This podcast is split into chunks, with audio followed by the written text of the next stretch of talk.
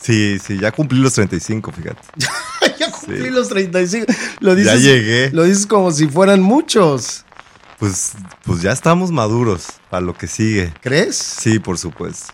Recuerdo con mucho corazón pues la cara de mi mamá, el rostro de mi papá.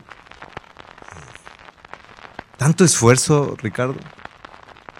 A mí me tocó ver primos, vecinos, compañeros de la primaria y de la secundaria que tuvieron que emigrar a Estados Unidos. ¿Por qué? Por falta de oportunidades, la, pobreza. pobreza. Pues nos dolía ver cómo vivías en casa. Ahí me enteré del ITAM, la universidad pues, considerada una de las más académicamente prestigiosas del país. Sí. Me entero de esa universidad y corro con mi mamá. Sí. Y le digo a mi mamá, yo quiero estudiar aquí. Te lo digo porque vienen a mi mente todas las madrugadas en las que tuve que dormir en la biblioteca, en el piso de la biblioteca. Todas las madrugadas que, como buen foraño, pues estás en otra ciudad, estás, estás chavo, dijeran por ahí. Caminar en las madrugadas y con ese frío. Y pues muchas veces pues llorando porque pues, no te alcanza. En mi caso te puedo decir, pues como puede ser el caso de la mayoría, comes o estudias. A mí no me alcanzaba mucho para comer, pero, pero nunca dejé de estudiar. Dos meses antes de concluir y recibir mi título, eh, fallece mi papá.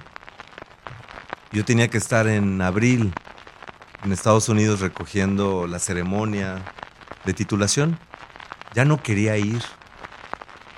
La realidad es que mi depresión era tanta que yo ya no quería ir a recoger el título de la maestría. Me preguntaban, qué es lo que más te duele?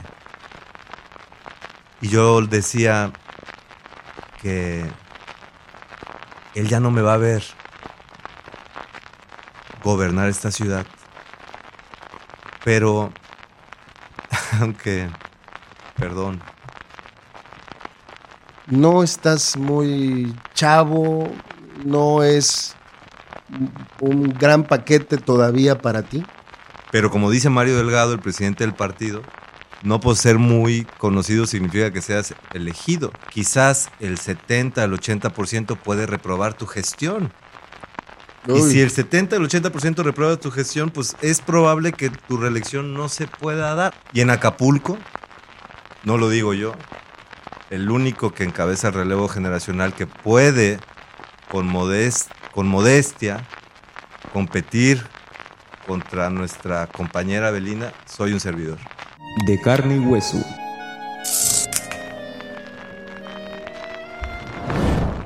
¿Qué tal? Me da mucho gusto que nos sigas y que te conectes con nosotros.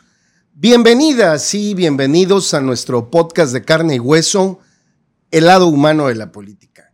Yo soy Ricardo Castillo y antes de comenzar te invito a que te suscribas a nuestro canal y actives la campanita de notificaciones para que puedas ver antes que nadie todos nuestros episodios. Y en esta ocasión en esta ocasión tenemos un gran invitado. Yo le agradezco muchísimo que haya aceptado pues esta posibilidad de platicar, que haya venido aquí a nuestro estudio de Cuadratín Guerrero. Tengo que decirlo de antemano, es un buen amigo mío en lo personal. Eh, nos hermana una amistad entrañable entre mi papá y su papá, a quien yo quise muchísimo, eh, muchísimo, le tuve mucho cariño, afecto y él lo sabía y por supuesto nuestro invitado lo sabe. Además, debo decir que ahora pues está incursionando en la política, lo hemos visto eh, en los últimos años y eh, pues veremos, veremos qué pasa más adelante con él. Bienvenido, querido Joshua Ávila González, ¿cómo estás? Qué gusto verte, como siempre. ¿Eh? Gracias por venir, querido amigo. No, gracias a ti, hermano. Tú sabes que ese cariño es muy correspondido. Sí, sí, sí. Bueno, pues, ¿cuántos años debe de tener que nos eh, conocemos o que nuestras familias se conocen, no? Una eternidad, o sea, Sí. ya no hay que decir. Bueno, no una eternidad, tú estás muy chavo, mano. Yo ¿Cuántos años tienes para empezar? Porque además Sí, es, claro. ese es un tema contigo. Eres muy joven, la verdad. Sí, sí, ya cumplí los 35, fíjate. ya cumplí Sí. los 35. Lo Ya dices, llegué. Lo dices como si fueran muchos.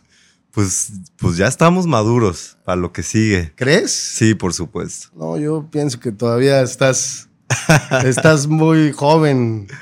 ¿Y cuándo naciste? ¿Dónde naciste? Yo nací en Acapulco, en un barrio histórico. Crecí en el barrio de Las Crucitas. Sí. Lo tengo en la piel porque Sí. cuando yo estudiaba la primaria en la Ignacio Manuel Altamirano, atrás Sí. del Zócalo, Sí. pues en ese entonces se podía, Ricardo, podías brincar, saltar, Salir Eh, caminando salir. a la escuela, de la casa a la escuela. jugar fútbol en la noche. En las callecitas, ¿no? Eh, Pues hay una empinada, la Vicente Guerrero, Sí. que nosotros pues la subíamos de ray. Eh, pues toda la, la bola de, De niños. de niños nos subíamos de ray. Bajaba en la, en la iglesia de las Crucitas. Sí. Ya nada más caminaba a dar la vuelta hasta donde hoy sigue siendo mi raíz, mi motivo, lo que me mueve, lo que me enamora.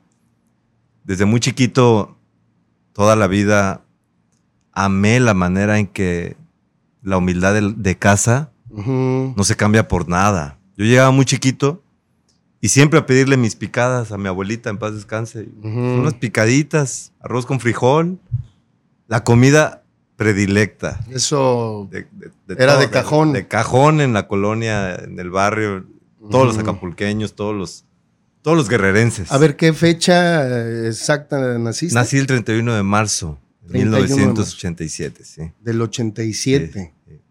¿Y cómo fue tu, pues esa infancia, tu infancia ahí en el barrio, en el barrio de las, de las Crucitas? ¿Qué recuerdas?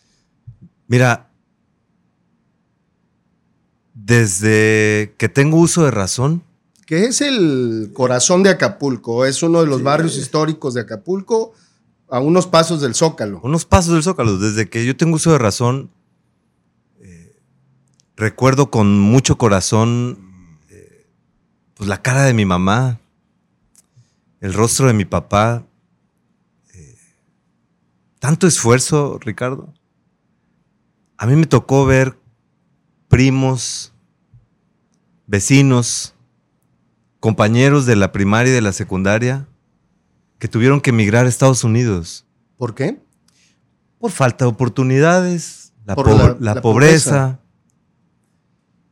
Y, y se te va una parte del corazón. Yo, yo despedí a muchos de mis primos a los que pues, hoy recuerdo, veo y quiero, porque pareciera que se olvidó lo que significa que un papá, una mamá, una familia, un amigo pueda ver cómo otro se va, pues, con la frente en alto, sí, pero con el corazón despedazado. Yo crecí en esa esencia Mira. y, y la amo y la respeto. Porque cuando yo jugaba fútbol muy niño, pues bajaba al mercadito, las tortillitas, el chilate, el vaquero, tomar el camión al Zócalo para llegar a la secundaria. ¿Qué ibas qué? Al mercado de las Crucitas. Iba al pues, mercado de las Crucitas, me quedaba muy cerca. Ya avanzo y voy a la secundaria en la Federal número uno. O sea, estudiaste la primaria en la escuela Altamirano, la- que es, digamos, la escuela más tradicional del Zócalo, del centro de Acapulco, ¿no? La, la más popular zona, ¿no? Sí. Y después me voy a la secundaria federal número uno, aquí en la Diana. Sí. Pues, tomaba el camión, bajaba en la Diana, pues a caminar a la escuela y regresar en camión y otra vez a subir a casa de Ray. Y ese compañerismo que teníamos con mis, mis amigos, porque son mis amigos, Sí. de la secundaria federal número uno hasta el día de hoy, ya he visto cómo pues una ya es psicóloga, otra ya es mamá, otro ya es maestro, otro es taxista, otro es un exitoso empresario. Salieron adelante. Todos nos queremos con esa, ese sentimiento de acapulqueño, acapulqueño, ¿no? Mm, de que nos entendemos, de que estuvimos juntos en los momentos donde, donde parecía que todo brillaba de inocencia, pero también compartimos un sueño, que era el sueño de pues, ver a nuestras familias bien, pero nos dolía, ¿no? A todos, a todas. Los compañeros que yo recuerdo con, en- con todo el corazón, pues nos dolía ver cómo vivías en casa. Por ejemplo, ¿qué recuerdas? Algo que, digamos, que te haya, pues que te haya quedado como muy marcado, ¿no? Mira, una vez fui a una fiesta de un amigo. Llegamos todos a su cumpleaños Sí. y nos tuvimos que cooperar entre todos para hacer una agüita de Jamaica. Sí. Pero éramos tan felices, no teníamos nada, pero éramos tan felices Que no lo sabían. que no lo sabíamos. pero cuando pasa el tiempo y lo recuerdo, híjole, me, dan, me da un sentimiento tan encontrado de pensar cuántas generaciones viven y han vivido así, que deseo que no les pase a muchos llegar por esa infancia y disfrutarlo. Nosotros lo disfrutamos. ¿no? Creo que la felicidad no es monetaria. La felicidad no se, no se persigue en cuántos billetes tienes en la bolsa, sino cuántos principios tienes, cuánto amor estás dispuesto a dar para el que está a un lado, que no lo tiene, representado en un plato. Cuánta esperanza puedes ver en la gente de abajo, en los que podemos dar la vida por el- la persona que está allá, Claro. porque la nobleza es bárbara, este hermano, es bárbara. Y, y crecí en ese jugo y en, ese, en esa gran gama de sentimientos. ¿Y después dónde estudiaste la preparatoria o qué fue de ti? Me voy a la preparatoria con esfuerzo de mi madre, de mi padre, al extinto Cuam, Ujú. al que estaba aquí en la Gran Plaza, Sí. Alfredo Ruiz Massieu. Sí, es, es una, era una escuela, eh, pues, eh, un colegio particular. un colegio particular. Sí. Todavía recuerdo con, con mucho cariño a, a mi familia porque pues ya llegaba la mensualidad, ¿no? Y, y nunca me quisieron negar esa oportunidad. Ahí me enteré del ITAM, de la universidad pues, considerada una de las más académicamente prestigiosas del país. Sí. Me entero de esa universidad y corro con mi mamá. Sí. Y le digo a mi mamá, yo quiero estudiar aquí. yo no sé Fue qué una de las más, digamos, académicamente prestigiosas, dirías tú, pero eh, m- más, más caras, ¿no? Sí, muy cara. Yo no me imaginaba, Sí. no sabía. Y Nunca se me va a olvidar, no lo puedo decir al aire con esas palabras, pero mi mamá me dice, hijo, si tú quieres, si una mujer, un padre puede hacer lo que sea, yo te voy a dar esos estudios y me fui a la universidad. sí. eh, con un esfuerzo en conjunto, porque ahí me doy cuenta que soy tenaz desde chiquito. O sea, sí te fuiste Me fui, a, al, me fui al ITAM. al ITAM. Hago la primera prueba en examen, no acredito. Voy por la segunda prueba en el examen, no acredito. Voy por la tercera prueba en el examen. No me rendí hasta que esa universidad me admitió y egresé, pero te puedo decir, te lo, te lo digo porque vienen a mi mente todas las madrugadas en las que tuve que dormir en la biblioteca, en el piso de la biblioteca, todas las madrugadas que como buen foráneo, pues estás en otra ciudad, estás, estás chavo, dijeran por ahí, y caminar en las madrugadas y con ese frío. Y pues muchas veces pues llorando porque pues no te alcanza. Es decir, te fuiste al ITAM, lograste ingresar a una universidad pues de las más caras del país, pero con mucho esfuerzo, con mucha dificultad Mucha dificultad económica. económica, pero no podía fallarles a, a- a mi familia porque el esfuerzo que hacía mi familia era enorme Ajá. y yo tenía que dar un esfuerzo todavía más grande. ¿Y ahí qué estudiaste? Estudié ciencia política. Eh, Muchos me dicen, "Es- eres politólogo, pero el ITAM tiene un enfoque a- econo- econo- más de economía, econometría, Sí. estadística. Sí. Somos politólogos formados con espe- Con un especializaciones numéricas. ma- ¿no? más, Más numérico. más economicista, ¿no? ¿no? Cómo generar mi- microeconomía, macroeconomía, Sí. micros y grandes escalas, pero a quemarse las pestañas en ese instituto es, es de veras eh, algo que yo le deseo a todo aquel que quiere eh, forjar su disciplina. Porque solo la disciplina te permite salir de ahí. A ver, em, pues en, al- al- a los itamitas, como le dicen, ¿no? Despectivamente, ¿no? Los, los, la- la- los competidores, ¿no? Los competidores del ITAM. del ITAM, em, pues tienen una formación, o se ha dicho que tenían una formación como más apegada al modelo neoliberal, ¿no? Sí, pero no lo, no lo creo. Hay un área muy fuerte del ITAM que se especializa en humanidades. La propia Denise Dresser da clases en el ITAM, una mujer de izquierda, progresista, socialdemócrata. Es, es pro mercado. Sí. Es una institución al- que tiene una hipótesis donde el mercado tiene que tener cierta competitividad, Claro. libre, sin la mano de la intervención del gobierno en ese juego. Pero también tiene una parte sensible. eh, Se Social. social, demócrata, Humana. Cloutier. Hay muchos libres pensadores que el ITAM reconoce en sus libros, en sus capítulos, tanto que, pues hoy muchos miembros del gabinete, el propio presidente del partido de Morena, somos egresados del ITAM.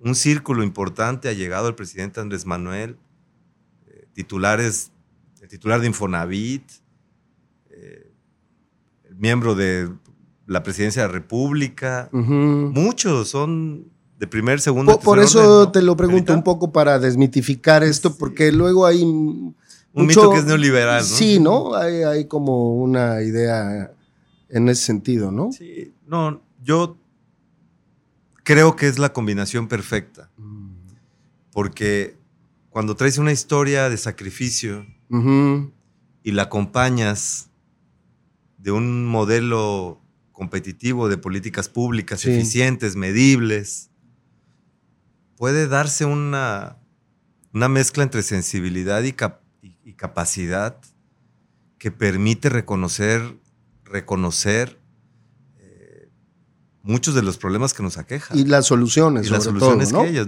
De nada sirve pues, ser sensible ante lo que pasa Claro, si no puedes solucionar con una política medible. claro. Como tampoco sirve de mucho impulsar una política medible si no la sientes.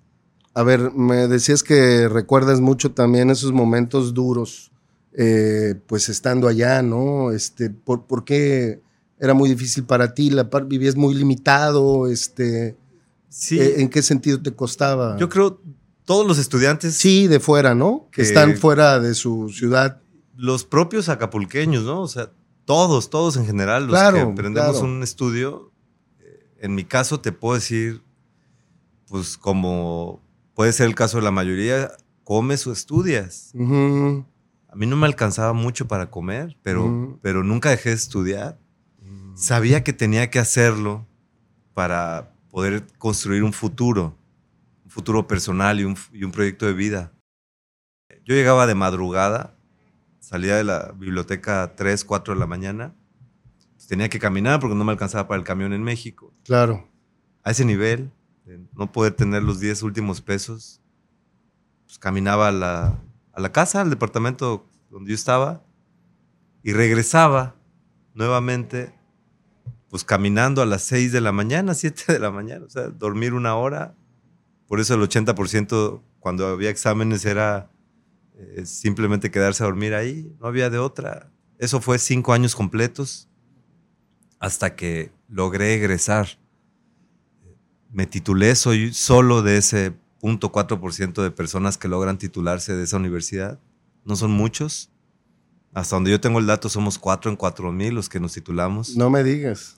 De los que vamos, participamos, porque la gran mayoría opta por otras escuelas. Y luego a- a- también eh, eh, eh, sé que posteriormente estudiaste una maestría. Sí, antes hago especialidades fuera del país. Sí. ¿Dónde? Me fui una en París, regreso otra a Colombia. ¿En qué? En línea hice otra en Inglaterra, una más en Estados Unidos. Fueron diversos. Sí. Uno, empezado por el ITAM, un- una pues, dosis conjunta que tenía con Inglaterra. Sí. Hicimos un modelo de negocios exitosos, así se le llamaba esa especialidad. Bien. Seguridad nacional en los foros de Colombia, Ujú. discursos políticos, marketing político, comunicación política.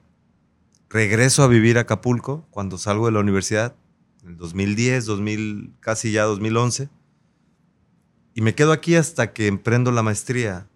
En el 2018 finales ¿Maestría de qué? me inscribo en Washington, en George Washington, en Estados Unidos. La George Washington, La George University. Washington University. Hago la, la común, que es comunicación política, gobernanza estratégica.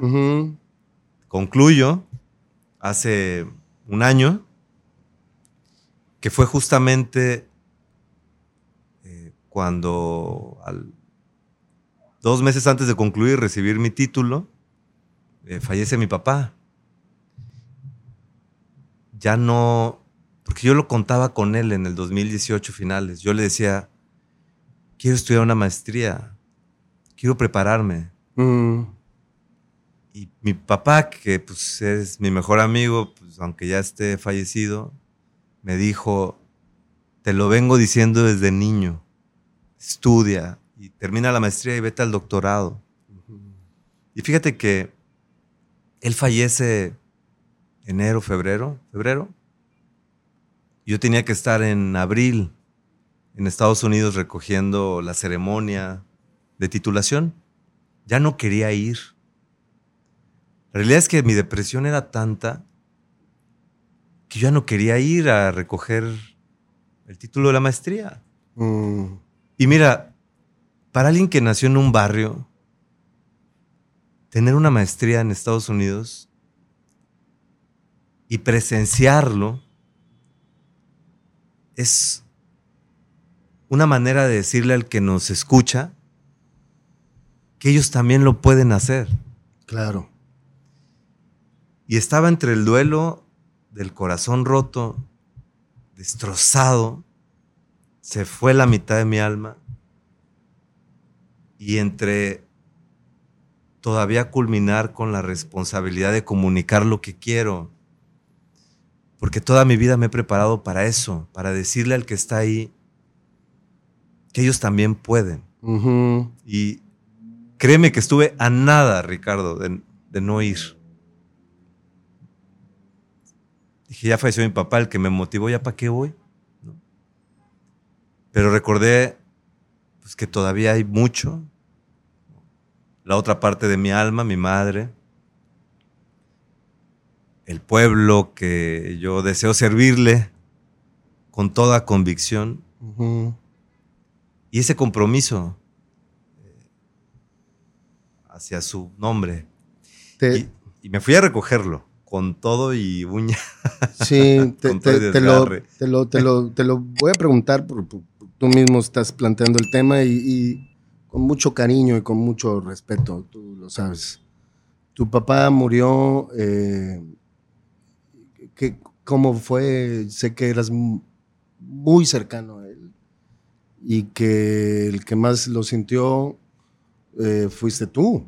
Sí. Él era nuestro colaborador aquí, incluso Ah, cierto. el, el gran Félix Ávila Díaz, amigo muy querido nuestro, tenía un programa aquí con nosotros Cierto. en Cuadratín. ¿Qué, qué pasó con él? Mira, su, su problema de riñón, diabetes, le complicó pues, el pulmón, todo, ¿no? A mí me espantaba mucho, me estoy acordando de dos cosas que quiero transmitirte. A mí me espantaba mucho cuando llegó la pandemia, pues verlo muy delgadito. Sí. Y yo con el deseo de salir y, y pues queríamos ayudar. Claro. Porque somos nativos de aquí, nos duele. Pero tenías miedo, digamos. Pero tenía miedo de, de, de llevarle el contagio. El contagio, sí. Y al contrario, cuando yo me decía, no, pues Dios adelante. Entonces nos, nos, fuimos, nos íbamos a servir comida a mi mamá, mi papá, pues sentadito en una esquina, pero nos veía. Pues, y yo. Nunca, gracias a Dios, se contagió el COVID, pero me estoy acordando. En una ocasión voy por él al hospital, al ISTE. Yo venía de México, yo voy mucho a México a hacer gestiones y todo lo que en el oficio en el que estoy me, me, exige. Y me llama, dice, oye, no, sácame, sácame de aquí, no me gusta, eh, me siento inseguro, van a decir que es COVID, yo no tengo COVID. Me regresé de México como pude, Ricardo. Llego en la madrugada, accedo a- al hospital Sí. y le digo al doctor, oye, porque había uno ahí de guardia, le digo, oye, pero mi papá está mal, pero no tiene COVID, no tiene ningún síntoma. Me dice, no, sí, mira estas placas. Aquí se ven los pulmones. Le dije, son agua en los pulmones. En cuanto vi que se escondió, que se fue el doctor pues, algún otro atención de algo, lo cargué y me lo saqué. Lo cargué y lo saqué. Mm. Todavía me aguantó muchos años más. Dos años más. No sé qué hubiera pasado si le hubieran dicho que tenía COVID ahí, pero yo todavía lo pude disfrutar dos años más. Y fíjate que Que no tenía, pues. No tenía. No tenía.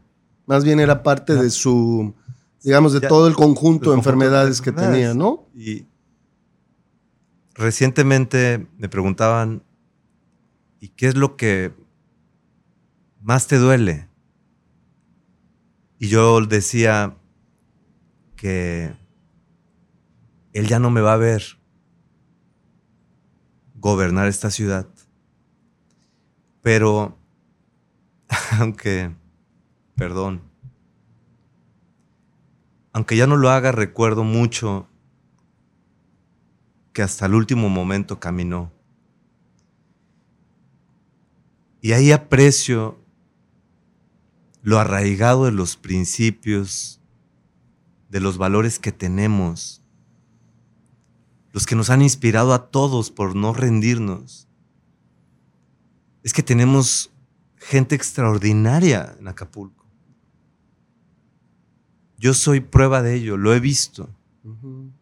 Lo vi hasta el último del segundo de mi mejor amigo, mi padre. Lo veo todos los segundos en el esfuerzo en mi madre. Y lo veo en todos los rostros que conozco. Estoy maravillado con lo que podemos lograr con tanta gente tan apasionada, muchísima gente apasionada en este estado, en este municipio. Y una gran mayoría quiere cumplir sus sueños. Una gran mayoría tiene el derecho de soñar. Como lo hace todo el mundo. Un joven por nacer en un barrio, una mujer por nacer en una colonia popular, tiene el derecho de soñar como le hace todo el mundo. Y están siendo impulsados y motivados por gente con una madera de principios impresionante que hay que cuidar, respetar y siempre tener muy conscientes para no equivocarnos en el camino. Ya entiendo Sí.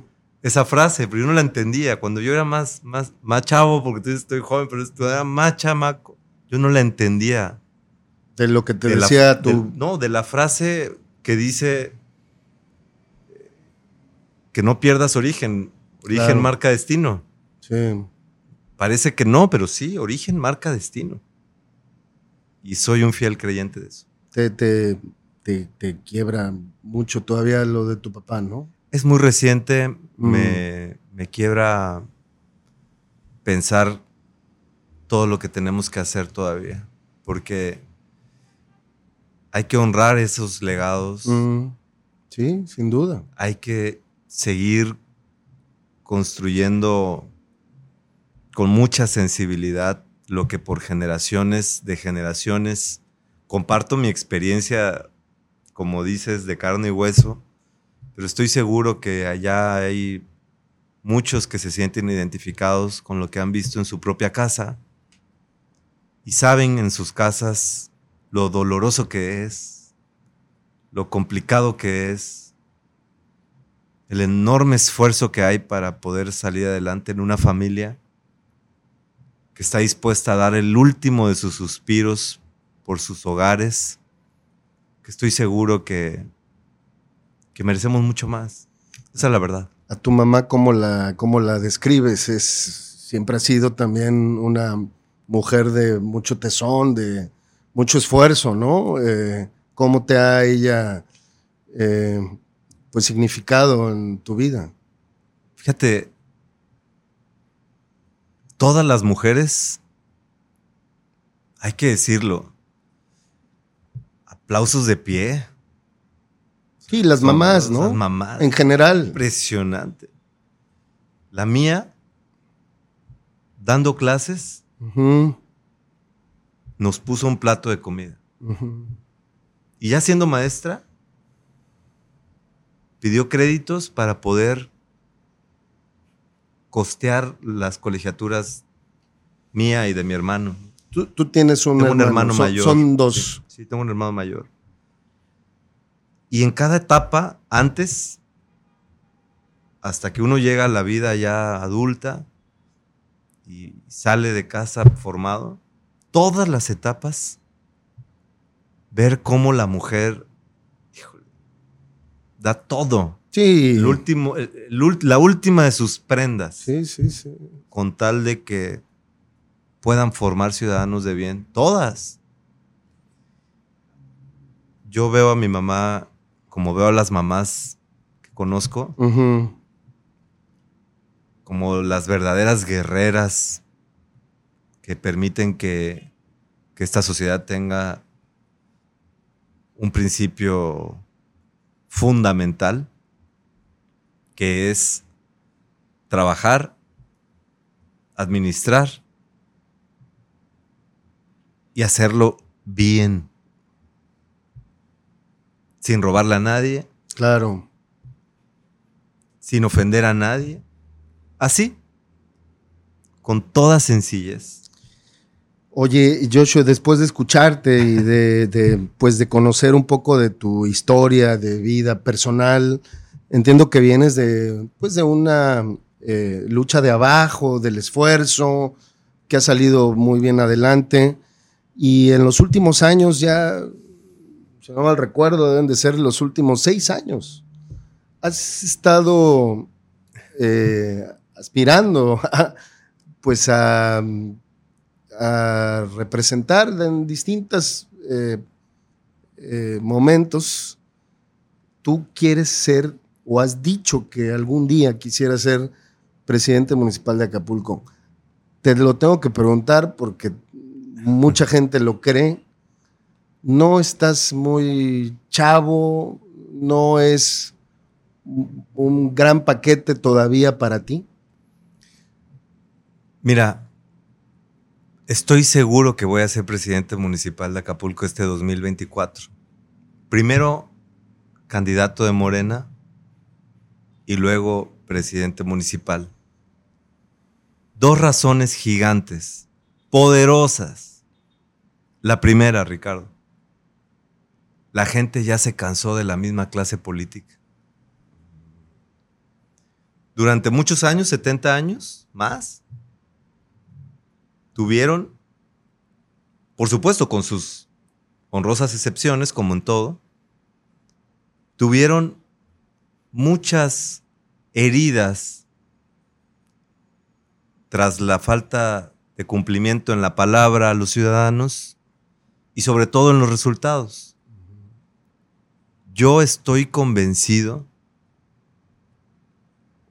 que independientemente de los partidos, porque en todos lados... Sí, hay buenos y malos, ¿no? Sí, mal, y en todos lados nos han cumplido y en todos lados nos han fallado. Claro. Yo creo que la gente está apuntando por un relevo generacional, otro rostro. Es que ya vi esto y me falló. Y ahora vi esto que me prometió no fallar, fallar y me falló. ¿A quién te refieres? A todo lo que no es un relevo generacional. Y entonces mejor vamos por esta que es una opción diferente. Nueva, fresca, Fresca. distinta. Y la segunda, desde el 2011 Ujú. hasta el día de hoy, llevo todas las semanas de mi vida aquí en Acapulco, Ricardo. Todos los días, todas las semanas de mi vida llevo haciendo gestión, contacto con la gente, escuchando, entendiendo y recorriendo. Eso quiere decir, y lo digo abiertamente, Sí.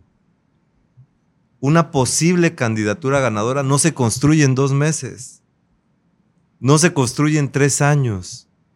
No se construye en un dedo impositor, en una mesa. No, Tú, ya llevas 12 años, digamos, Llevo 13 años en campaña. Bueno, no en campaña, en- eh, buscando, ¿no? El respaldo de la gente. escuchando a la gente, porque nunca he sido gobierno, nunca he ostentado recurso público, participé en, los, pa- en el partido tradicional como todos, no me dejaron porque no soy hijo de ningún gobernador, porque no soy hijo de ningún senador, porque no soy amigo o esposo o lo que sea de nadie.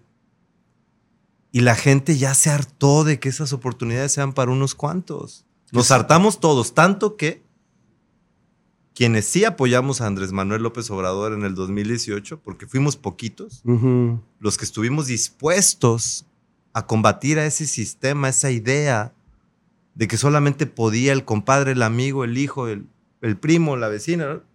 Solamente el cercano. Poquitos. Hoy te puedo decir que con todo lo que hemos podido palpar en la radiografía de todos los rincones de Acapulco, porque para poder representarlo hay que conocerlo. Claro. Yo entiendo que muchos no los conocen porque ni siquiera son de aquí. No, ni siquiera nacieron aquí. Ni siquiera representan algo que no pueden saber porque los meto a un barrio y se pierden. no los conocen. Yo estoy absolutamente preparado para gobernarlo. No solo porque académicamente, laboralmente, eh, socialmente, me he preparado para ello, sino porque me sigo preparando para ello y me voy a seguir preparando para ello. Bien. Solo por, por finalizar la, la muy buena pregunta, si experiencia significa los resultados que han crecido en Acapulco en desproporción y no en servicio de la gente. ¿Te refieres a la inseguridad? La inseguridad, a la, la falta de pobreza, la servicios. extrema pobreza. Si experiencia significa lo que hoy vivimos, prefiero no tener experiencia.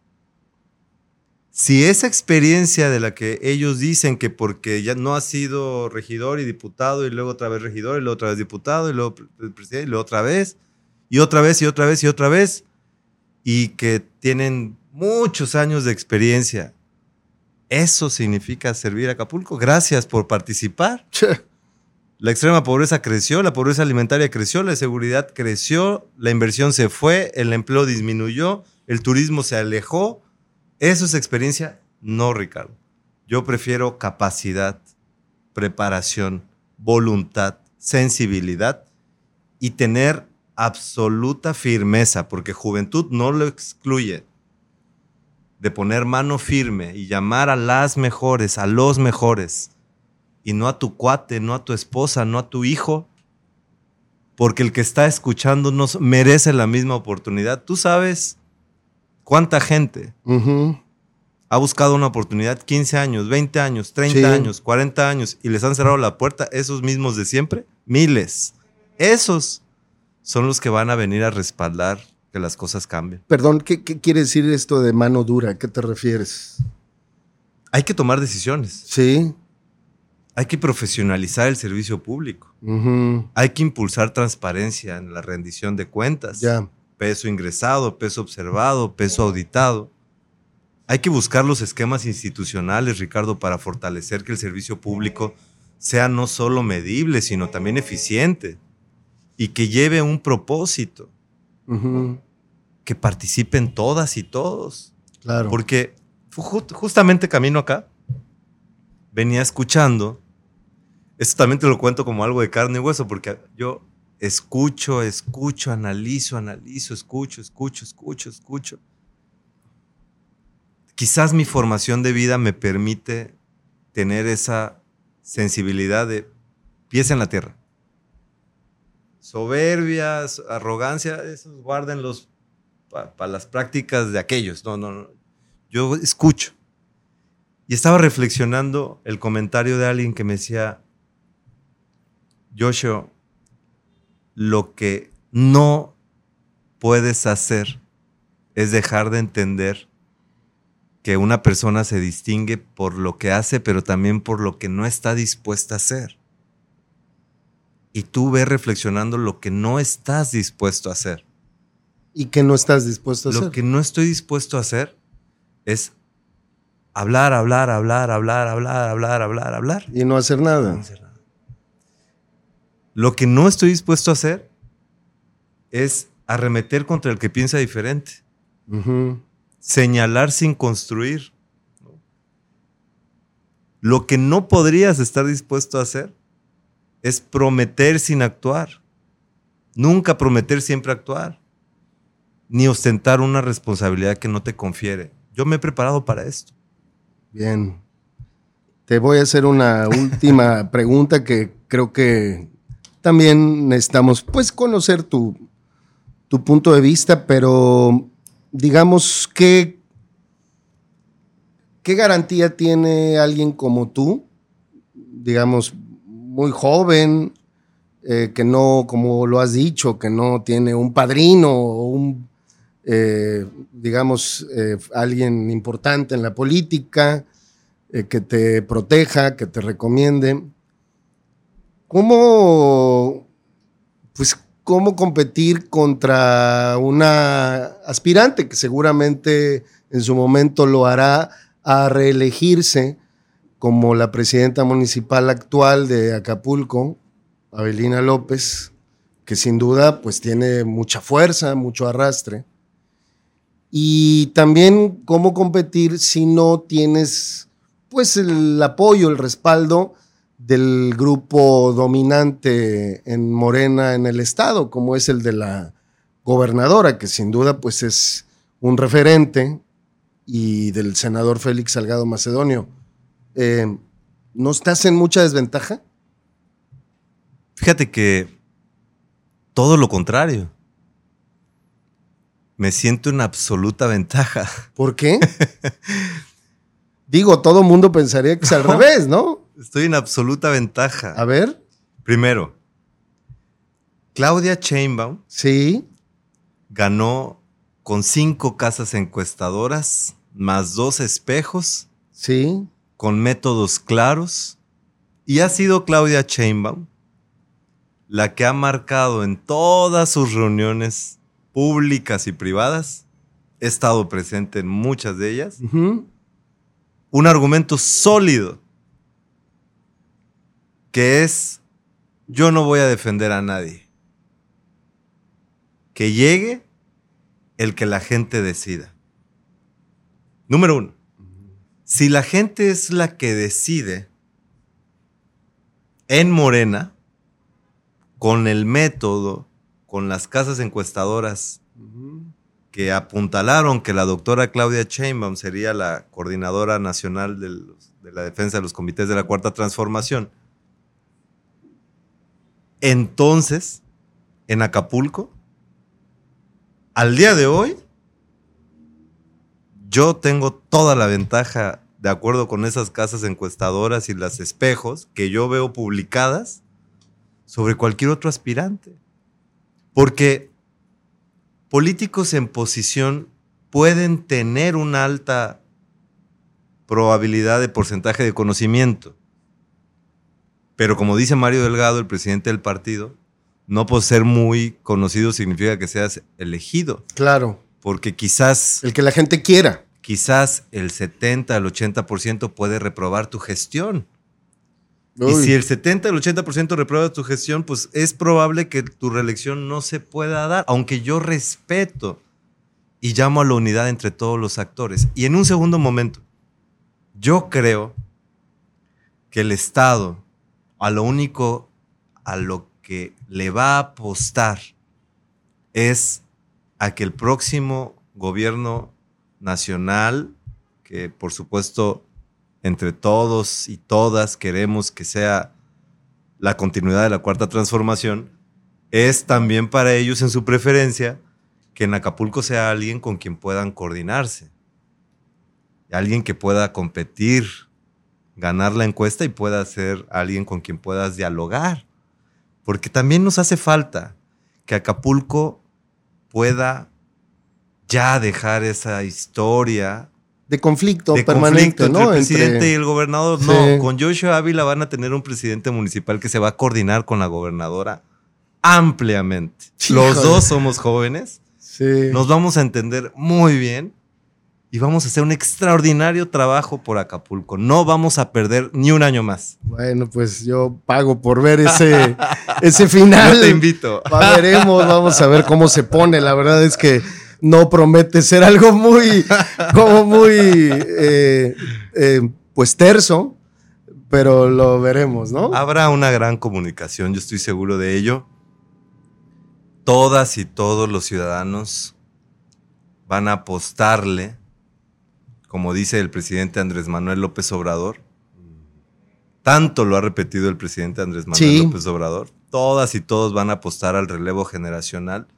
Y en Acapulco, no lo digo yo, el único que encabeza el relevo generacional que puede con, modest- con modestia competir contra nuestra compañera Belina, soy un servidor. Híjole, bueno, pues, pues vamos a ver qué tal, ¿no? Mi querido Y que la gente sea la que decida. Te agradezco mucho, valoro mucho esta oportunidad que hayas estado aquí. Algo más que quieras compartirnos con la gente que nos sigue. No, agradecerte a ti, a tu papá, la, hermandad que nos une, porque todas las bohemias que se echaron con mi señor padre, las viví yo a distancia, pero mi corazón cargaba el micrófono para cantar con ustedes. Eran muy buenas, ¿no? Que por cierto, hay que decir, tu papá era músico, ¿no? Era, era Bueno, músico. por eso me llamo Joshua. Músico, claro. Como el cantante. Es cierto, es cierto, mira. Y de hecho, decirles a los que nos ven, Bueno, no era músico de Era- profesional, era. Le gustaba, la música. por eso, por eso cuando me dicen, Tocar, me dicen Joshua, ¿por qué Joshua? cantar. Dicen, no, una, una por los ojos Sí. y otra, pues porque al señor le gustaba Mira. este El cantante, cantante. Joshua Nagasaki Sí, Ávila. sí, sí. Y además era pariente, parece. porque Cantante de los ochentas, muy, muy popular, ¿no? Muy popular. No, decir, decirte muchas gracias por tu amistad. Muchas gracias por el espacio. Muchas gracias por, por la amistad que me ha permitido tu familia, tu padre, a quien quiero mucho. Y muchas gracias a todos los que nos ven. Nuestra participación es, es, es esta. Yo soy alguien común. No me pasa nada eh, dentro o fuera de la política. Nunca he vivido de ella. Soy un profesionista con actividad empresarial desde que salí de la universidad. Y no me apena decir que mi inspiración, mi origen, es como el de la gran mayoría, abajo, y también como el de la gran mayoría, tenaz. Tenemos el firme propósito de servir a Acapulco. Voy a participar. Y de la mano de la gente, como masivamente lo, lo demuestra en todos los rincones donde voy, muchas gracias. Vamos a ganar este próximo proceso. Bueno, pues vamos a ver, querido Joshua. Te agradezco mucho, ¿eh? Un placer. Gracias por estar aquí y por esta oportunidad. No, Muchas a gracias. ustedes.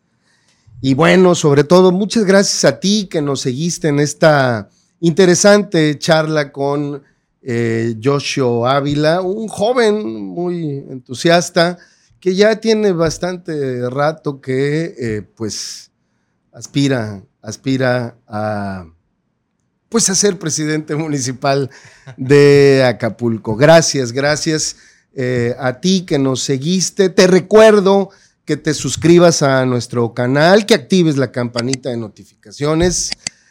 Este es nuestro podcast de carne y hueso. Yo soy Ricardo Castillo. Nos vemos la próxima.